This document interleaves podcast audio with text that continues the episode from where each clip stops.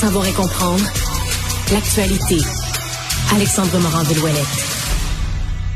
Or, Alexandre, il y avait eu euh, cette cause entendue au Palais de justice de Québec, des gens qui étaient dérangés par le tramway, expropriés sur leur terrain, ou qui avaient le tramway qui passait très proche, euh, qui avaient, euh, bon, qui s'étaient battu, qui avait eu recours au tribunal pour dire, pour faire annuler le projet de tramway. Eh bien, ils ont eu un jugement aujourd'hui. Ouais, et le juge Clément Sanson, après les avoir entendus, les deux parties en décembre dernier, a tranché. Le projet de tramway n'est pas illégal. Ils ont, a débouté sur toute la ligne les opposants anti-tramway. Le projet peut donc aller de l'avant. Débouté également la cause selon laquelle on demandait un référendum pour que le projet de tramway ait lieu. Ça n'aura pas lieu du tout. Et donc, là, vraiment débouté sur toute, toute, toute la ligne.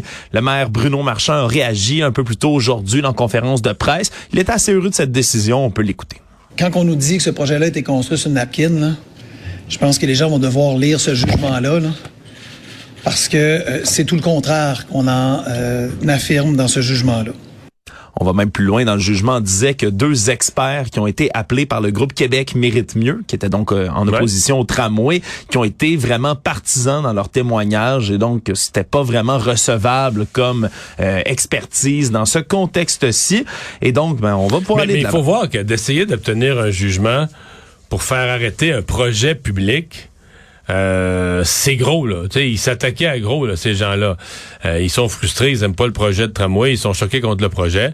Mais de faire, tu la justice va toujours avoir un penchant, disons, pour l'intérêt de, la collectivité. Le quand des élus, euh, dûment élus, prennent une décision, euh, à moins, moins d'avoir des arguments solides ou des démonstrations que si ça va à l'encontre des chartes ou que ça va à l'encontre de la Constitution, mais je veux dire, les, les, tribunaux sont pas là pour entendre les gens se plaindre des projets. Les gouvernements sont là pour décider. Puis s'il y a pas, si on vient pas heurter des droits fondamentaux, ben on va de l'avant ou contrevenir à des lois. Mais dans ce cas-ci, le projet de tramway, c'est un bel exemple d'un projet collectif avec des aspects dérangeants pour des individus, mhm. mais qui amène un service de plus à la collectivité. Voilà. Et donc le maire Marchand, lui, est resté prudent quand même, dit que la décision appartenait là à Québec mérite mieux s'il décide de porter leur cause en appel mais lui veut vraiment se concentrer en ce moment sur la cagnotte fédérale que la ville espère recevoir pour pouvoir financer une partie, du moins, de ce projet de tramway. la date butoir pour certains programmes fédéraux pour appliquer